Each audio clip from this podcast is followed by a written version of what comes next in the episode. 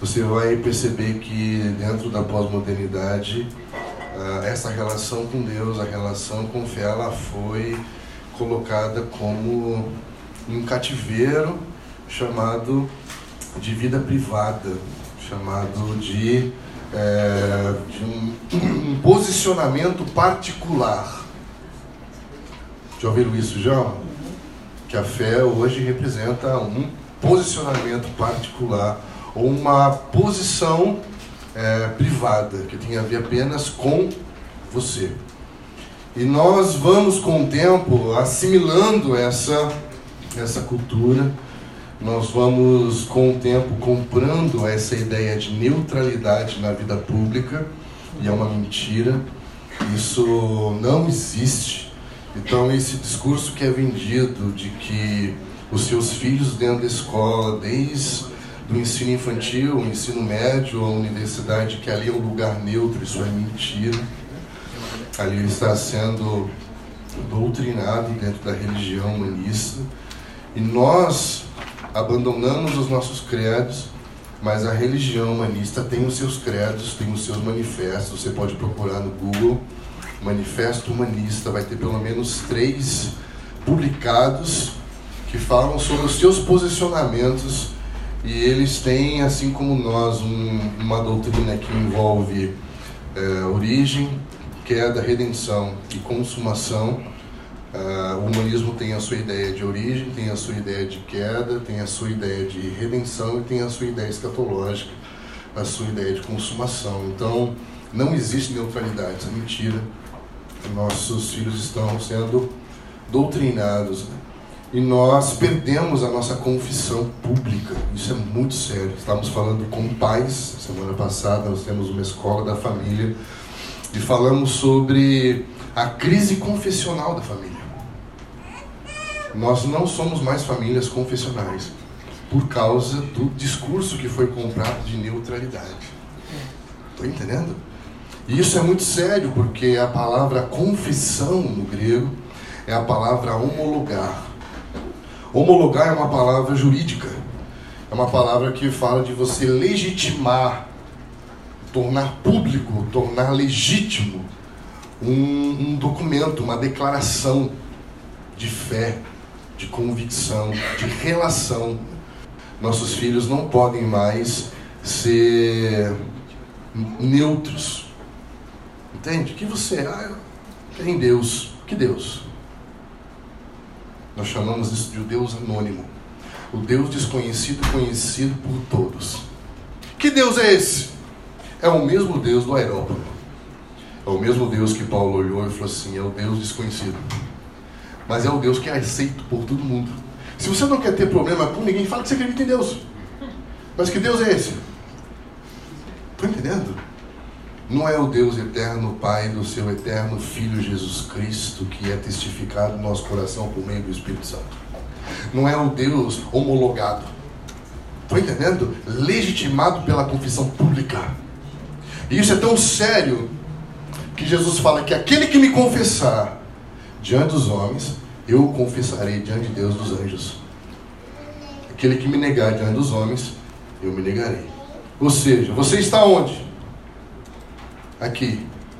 E ele está onde? Diante de Deus dos anjos. Isso se chama poder de representatividade legal da relação pactual. Significa que hoje a minha esposa não está aqui. Gostaria muito de ter vindo, mas ela vai ter que trabalhar amanhã cedo. E eu posso falar em nome dela. Assim, onde ela estiver agora, ela pode falar em meu nome porque a aliança dá a ela direito de representatividade. Isso significa que a confissão faz com que ele esteja comigo onde eu estou e eu esteja com ele onde ele está. Uau! Isso faz alguém ter medo de, de confessar uma fé? Saber que onde você está, ele está com você e onde ele está, você está com ele. Um tornando pública a sua confissão pactual. Então nós precisamos é, abandonar esse lugar de neutralidade, porque esse lugar é um lugar de passividade. E a passividade nos faz ser omissos. Omissos nos faz ser cúmplices e cúmplices nos faz culpados. Estão entendendo? Sim. O cúmplice é tão culpado quanto o executador. Então nós temos que entender a importância de sair desse lugar de neutralidade confessional e sair desse lugar que foi colocado a nossa fé, um lugar de privado, um lugar de particular, para que essa fé seja uma fé pública e seja uma fé coletiva. Estamos juntos? Repita comigo: Deus é pessoal, Deus é pessoal mas não é particular. Deus é pessoal e coletivo. E isso é muito importante dentro desse caráter da igreja, que é o caráter é, católico da igreja. Apesar de sermos protestantes, é importante você entender que a reforma protestante ela não tem como intenção é, protestar contra a catolicidade da igreja houve um protesto teológico, não foi popular, não foi uma revolução popular, foi teses colocadas na frente de um seminário teológico. Então foi um protesto teológico contra o catolicismo, que tem eh, na sua instituição a soberana autoridade papal. Então, para a reforma protestante, foi mais importante a autoridade escritural do que a autoridade papal. Então, é muito importante entender que a reforma protestante não tem nenhuma intenção de inovar, de trazer algo novo, de descobrir coisas novas. Isso é um grande engano, porque muita gente se vale da, da reforma protestante para dizer que por causa do protestantismo você tem livre interpretação das escrituras. Isso não é verdade. Isso é você se valer de uma oportunidade para fazer o que você quer, mas não o que foi proposto. Porque na verdade a reforma protestante é procurar encontrar o caminho de volta à tradição da igreja apostólica. Yeah. É. Que a igreja apostólica era católica em que sentido? Porque o católico tem a ver com aquilo que é comum a todos, tem a ver com essa universalidade de ser uma igreja só, que transcende a, a, a vida da igreja local. Então é como se a vida da igreja local estivesse tendo para nós um peso de representatividade da igreja universal, que não é essa universal que você pensou. Ok? A igreja universal é essa igreja uh, mística de Cristo. A igreja que uh, transcende aonde estamos, aqui e agora. Então, isso é muito importante porque nos faz ver que a igreja é muito mais do que aquilo que os nossos olhos hoje podem alcançar. É. Isso traz pertencimento, esperança, celebração, alegria. É. Estamos juntos? Sim. Então, é, quando você vai começar a pensar na catolicidade da igreja, a primeira coisa que nós vamos ter que vencer é o que eu chamo da síndrome de exclusividade. O que é a síndrome de exclusividade? É quando em Lucas 9 os discípulos de Jesus veem um outro irmão expulsando um demônio em nome de Jesus. Lembra dessa história? E eles voltam, todos cheios de razão, dizendo assim: Jesus, nós nos dispomos a repreendê-lo, porque ele não anda conosco. Olha que interessante. O Deus pessoal, além de não ser o Deus particular, também não é o Deus exclusivo. Ele é católico. Olha que interessante. Deus não é evangélico, mas é católico. Por quê? Porque ele é o cabeça do corpo. Ele é o fundamento e a pedra angular da casa. Yeah. ele está totalmente envolvido com essa igreja que tem uma totalidade universal. E aí Jesus é muito simples na resolução de conflitos. Ele fala assim: deixa eles pregarem, velho. No capítulo seguinte, Jesus acrescenta mais 70 aos 12.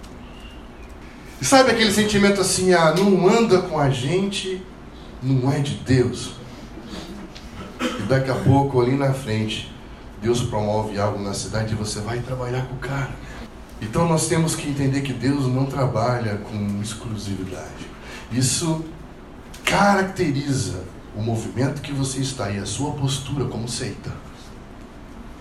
Por quê? Porque, primeiro, não acreditar na Trindade, isso é uma característica de uma seita. É. Segundo, é sectário, ou seja, qualquer movimento que acredita que se você não pertencer àquela denominação você vai para o inferno, é seita. É. Estão entendendo? E o terceiro é a autoridade escritural. Ou seja, você não, não lê a Bíblia porque tem um guru que interpreta a Bíblia para você.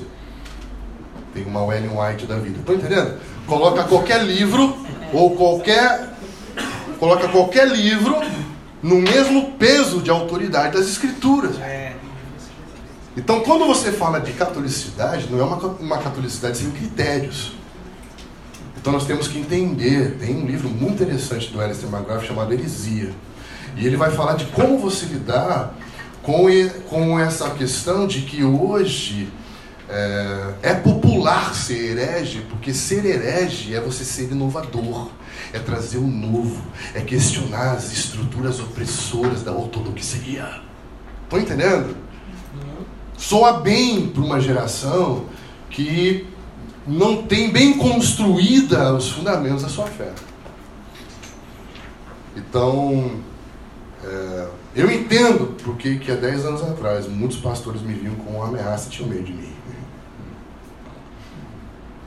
Por quê? Porque eu poderia ter feito, de fato, é, uma revolução sectária através da música, através da palavra, através das mídias sociais.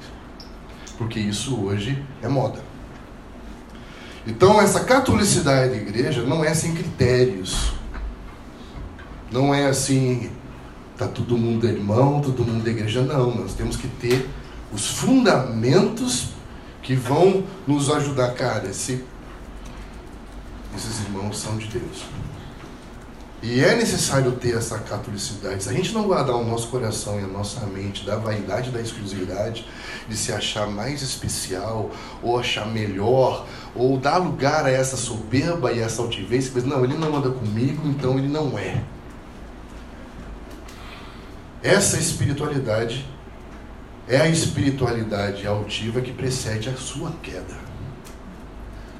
Então, nós temos que entrar nessa escola de Jesus da do ser manso e ser humilde. O que é o ser manso? É aquele que não luta por nada para si, não é territorialista, não é bairrista. Por isso que bem-aventurados herdarão os mansos, porque herdarão a terra. Por que, que os mansos vão herdar a terra? Porque eles não estão lutando por uma para si. Estão entendendo, cara? Estou aqui vivendo a vida. Então é muito importante que a gente não lute por territórios e que a gente não seja enganado por um conceito elevado demais sobre nós mesmos. Mas que a gente entre nessa escola da mansidão, da humildade, do sujeitar uns aos outros, para que possamos ver que espiritualmente nós somos muito maiores do que acreditamos que somos. Esse é o primeiro ponto que é importante sobre a catolicidade. Né? É, a catolicidade tem a ver com trazer a consciência de que a igreja local é a representação dessa igreja universal, dessa igreja global. E isso vai nos, nos ter um primeiro princípio muito claro que eu acho isso incrível. Porque ser igreja e ter consciência de ser universal, de ser, de ter essa catolicidade, essa, essa identidade apostólica, vai trazer abrangência. abrangência, o primeiro nível de abrangência é a abrangência geográfica. Por quê? Porque essa igreja, é, Herman Bavinck, ele vai dizer algo muito interessante, ele vai dizer que catolicidade se refere à igreja como um todo unificado em contraste com as congregações locais dispersas que compõem o todo e são incluídas na mesma. A igreja local pode, no entanto, legitimamente chamar-se católica porque ela se liga à igreja universal. Então ele está dizendo que essa catolicidade vai trazer muito mais abrangência para essa igreja local e você vai ter um sentimento profundo de pertencimento.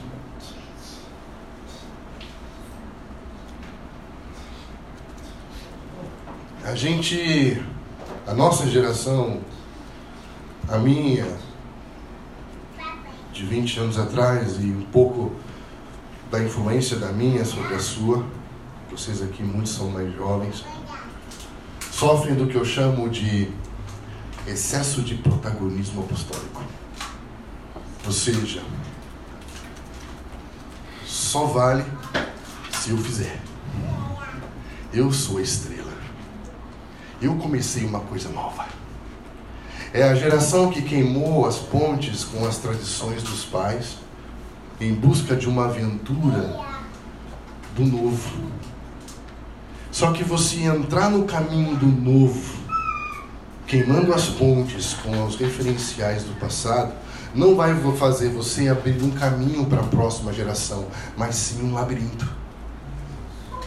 Porque você vai começar a andar, andar, andar, e vai chegar uma hora que os seus discípulos vão dizer: Mas onde começou isso? De onde viemos? Para onde vamos? Estão entendendo? Então é muito interessante que a, a catolicidade ela vai te dar uma abrangência geográfica global e nós vamos pertencer, nós não vamos sofrer de, de estrelismo, de ser o cara que tem que ser o percussor das coisas. A impressão que eu tenho é que quem quer muito ir, talvez nunca tenha sido chamado para ser. Porque quem foi chamado para ser, Deus está brigando para esses caras para ele ir. Essa catolicidade vai trazer para a gente pertencimento global.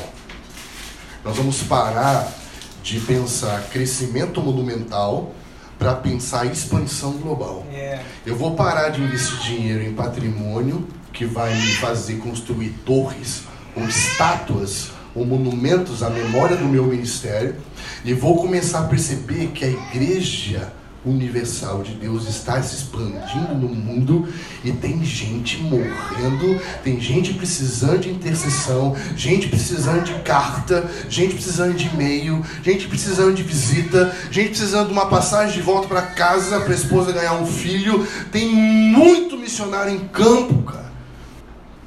Receber um vídeo ou um pedido de oração de um missionário em campo, isso faz você dizer, cara, é gente somos nós.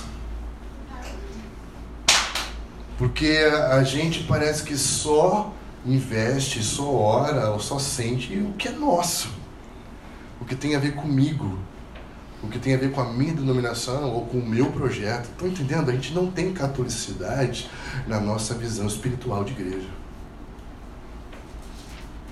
A gente ainda aponta os dedos do erro da igreja como se não fosse nosso a gente não intercede pelo avanço da grande comissão e da mensagem do evangelho para a igreja. Deus me deu um presente depois que ele me venceu e me convenceu a pastorear. Eu me emocionei quando eu falei isso em Curitiba hoje, porque Deus me deu a graça de pastorear uma igreja de missionários. Porque o tempo todo o que a gente conversa, o que a gente pensa, o que a gente fala tem a ver com essa igreja. Enviar no original bíblico não tem a ver com você deixar um lugar e ir para outro, mas tem a ver com você se estender de onde você está para outro lugar. Do que adianta você ir se você nunca tem um lugar para voltar? Gente que vai, mas não tem um lugar para voltar, é órfão. Você precisa ter casa para voltar. E isso se constrói na vida local que tem catolicidade. Que está vivendo na esfera local mundo. Eu sempre falo que o mundo se torna pequeno para todo aquele que vive além do seu próprio mundo. A gente pode respirar o que Deus está fazendo no mundo todos os dias. A catolicidade vai trazer para a gente essa percepção global, geográfica, de se importar. Eu não posso orar pelo pecado da igreja como se não fosse meu. Estou entendendo? Por que isso? Porque eu vivo isolado. Entende a desconexão? Eu vivo isolado a vida da igreja local em busca da perfeição da igreja local, sem a compreensão de que eu sou a representação também dessa igreja católica, dessa igreja universal, dessa igreja que é total. E a gente olha para as notícias sobre a igreja e isso não nos toca mais. A gente olha para essa guerra política ideológica que está corrompendo a essência da igreja de Jesus, a gente não se importa mais, porque na minha igreja local não tem isso. Porque a intercessão ela é como um tornado. Porque quando ela está aqui na sua base, que toca a terra, parece ser muito pequeno. Aí você ora, ora, ora, parece que nada acontece. Mas quando você olha para cima, entende que ela tem esse formato? Então ela pega muita coisa que está aqui embaixo e joga para cima, meu irmão. Parece que não está acontecendo nada. Mas Deus vai tirar as coisas que estão debaixo do tapete. As coisas vão acontecer. Catolicidade vai despertar a intercessão profética da igreja. Isso é muito importante. Isso vai trazer abrangência. Também no sentido de abrangência antropológica, social e cultural. Por quê? Porque além de eu entender que nós pertencemos a uma igreja internacional, a uma igreja global, eu gosto muito do, do termo que o, que o pessoal de São Paulo criou, que é local, que é uma igreja global, mas local, isso é muito legal. Achei, sabe aquela coisa que se pensa assim, por que eu não pensei nisso antes? É, e, e, ao mesmo tempo ela vai trazer uma abrangência antropológica no sentido de nós não criarmos igrejas segregadas. O que, que é segregação eclesiástica? É a gente trabalhar dentro dessa segmentação ideológica, social ou cultural. Não tem catolicidade.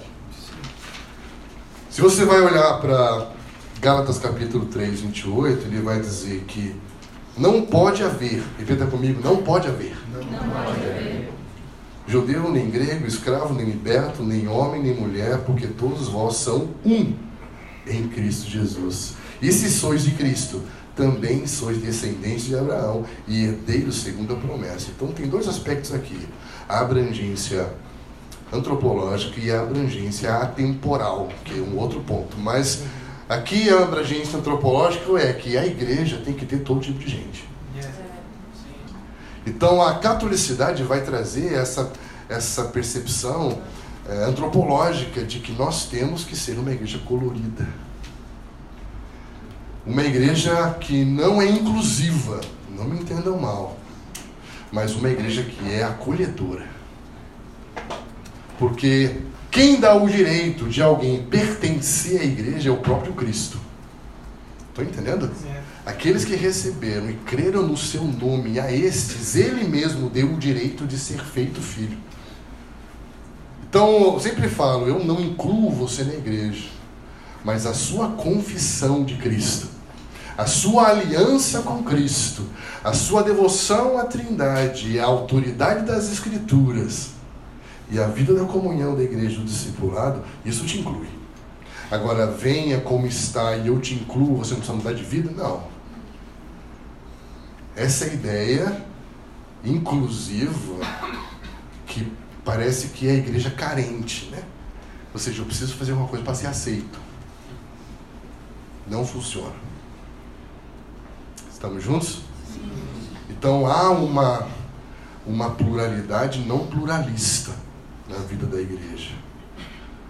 Existe esse colorido, essa abrangência cultural. A igreja tem que ser multicultural, porque essa é a missão da igreja.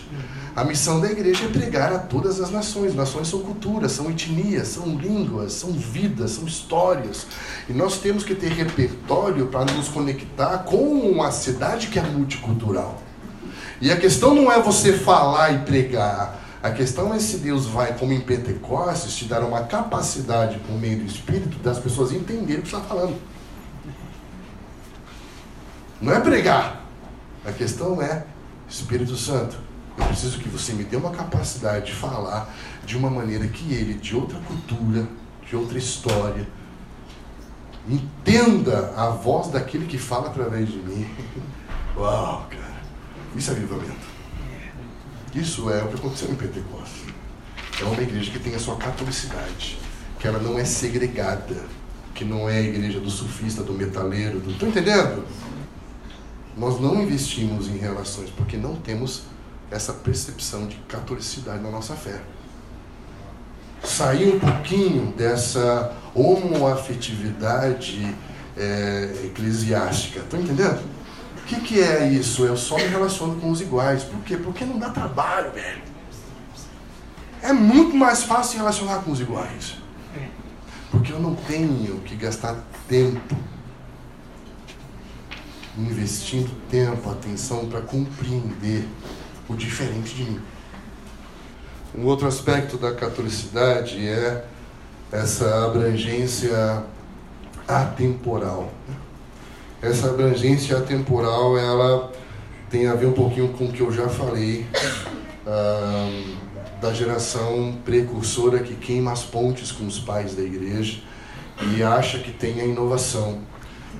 Então, a gente sempre quer ser original, autoral. A gente trabalha com artista, a gente sofre muito com isso.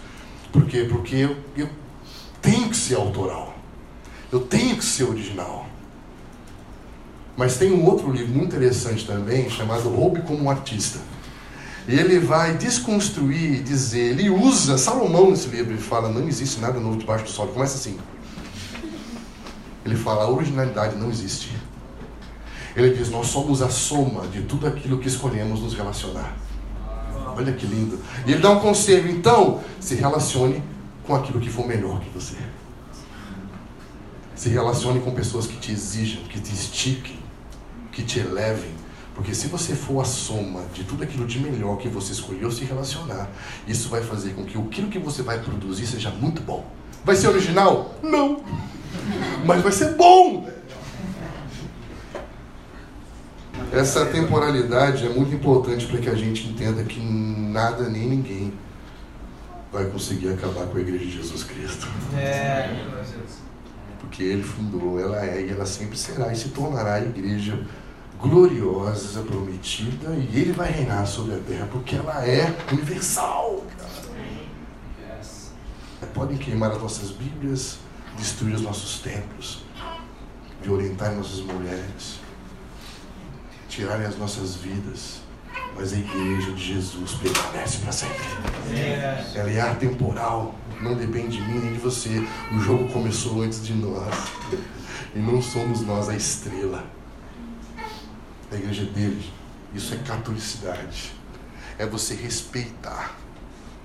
Quando você vai entrar em campo, respeita quem já jogou. Não queime as pontes. Porque um dia você vai precisar ter um caminho de volta. A reforma foi só isso, cara. A, a, a, a reforma foi só reconstruir as pontes que Constantino queimou as pontes de volta para Jerusalém, só isso. De restabelecer a tradição apostólica da Igreja de Jesus. Então não tem nenhuma tentativa de implementar coisa nova, de ser inovador, de ser revolucionário, de ser polêmico. Quem entra nessa vibe é órfão, porque precisa fazer alguma coisa para ser visto, para ser afirmado, para ser aceito. É uma outra problemática teológica e psiquiátrica. Estamos juntos? Então, catolicidade também vai entrar no que a gente já falou aqui, que vai trazer uma abrangência teológica e uma integridade doutrinária. Então eu já falei isso, não vou falar de novo. É, a catolicidade vai ter critérios, como nós já falamos aqui. Não é todo mundo na igreja, todo mundo é irmão, sem critério, não. A gente tem que ter critérios. A catolicidade fala de ter algo em comum. E entender que existem questões fundamentais primárias, trindade, autoridade das escrituras, é, qual era a outra que eu falei? De não ser sectário. E existem fatores secundários. O problema é que nós nos separamos muito por fatores secundários. Que aí entra a questão de usos e costumes, de tradições denominacionais que não são, não tem nada contra, mas isso não pode ser motivo para nos afastar, para construir muros entre nós, sendo que Jesus veio para quebrar os muros que nos dividiam. Não é? Então, uh, o que nos une como fator primário deve ser mais forte do que aquilo que pode nos separar como fator secundário. Então, a catolicidade vai trazer para nós essa, essa unidade que a gente tanto procura e ela não pode ser criada. Lembre-se disso. Deus é contra a unidade criada pelos homens, porque a igreja já é uma. Por isso que Paulo, em Efésios 4, fala de preservar a unidade, não criar a unidade. É.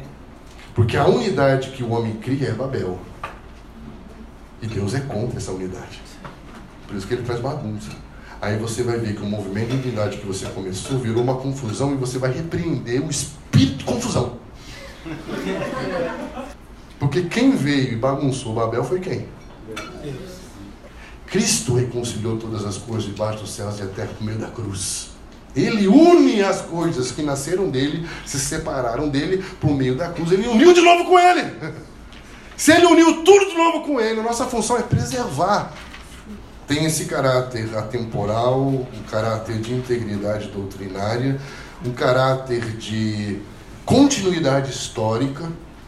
A catolicidade vai trazer para nós essa continuidade histórica e que nós não somos milhares de templos.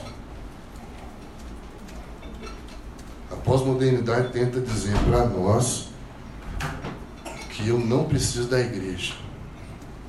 A mesma coisa que a serpente disse para Adão e Eva. As relações não são importantes. O dia em que você comer, comer é um verbo, o verbo é uma ação. O dia que você fizer algo, você será. Você não precisa investir, investir na relação com Deus, você não precisa se preocupar na relação com a família, que são as relações formadoras. Relações não são importantes. O que é importante é você fazer alguma coisa colocou o homem dentro dessa vida cansativa, operacional, de ter que fazer alguma coisa para ser. E não ter a relação com uma base formadora do que ele se torna. Quando Paulo escreve em 1 Coríntios capítulo 3, versículo 16, ele diz assim: Não sabeis que sois, repita comigo, sois, sois. Plural. Plural. Plural. Santuário, singular de Deus? Não sabeis que sois, plural, santuário, singular, de Deus? Quem já ouviu falar que todos nós somos templos? Porque se eu sou um templo, eu não preciso do outro. A minha fé, a minha devoção, minha espiritualidade, eu sou autônomo, eu sou independente. Olha que perigo contra a catolicidade da igreja. Agora ele vai dizer que vós plural, sois, plural, santuário, singular. 1 Coríntios 3,17. Se alguém destruir o santuário de Deus, singular, Deus o destruirá, pois o santuário de Deus, singular, são vocês, plural. Nós somos um santuário. Olha que lindo isso. Isso vai destruir a ideia que nós a compramos de que o que eu faço, deixo de fazer com a minha vida, só me afeta a mim e a minha vida, e não ninguém. Porque o que acontece com um membro afeta todo o corpo. entendendo como a catolicidade vai trazer um zelo pelo coletivo. O que eu faço ou o que eu deixo de fazer vai afetar o coletivo, vai afetar todo o corpo, o corpo vai sentir. Isso é muito sério. A catolicidade vai fazer com que o nome do Senhor seja santificado em nosso meio. 1 Coríntios 6,19 fala: Acaso não sabem que o corpo de vocês é santuário do Espírito Santo e que ele habita em vocês? Plural. 2 Coríntios 6,18: Pois somos, plural, santuário singular do Deus vivo. Vários textos, todo que Paulo fala tem a ver com essa questão coerente. É totalmente coerente com a teologia bíblica. Por quê? Porque quando Deus pediu para construir pela primeira vez o tabernáculo, construiu quantos? Um. Ele estava no centro da vida. Toda a vida cotidiana estava centralizada na adoração a Deus. Um tabernáculo. Depois um tabernáculo de Davi, depois um templo de Salomão e depois um templo reformado de Herodes e está esperando aí para construir um templo. Sempre foi um. A visão de Ezequiel, quando viu o templo que saía um rio de águas vivas, linda visão, eram quantos? E aí Pedro vem como um artista e dá o toque final e diz: Vós sois pedras vivas que constituem uma casa espiritual, onde se oferece sacrifícios agradáveis a Deus por meio de Jesus. Aleluia. É. Isso é a catolicidade.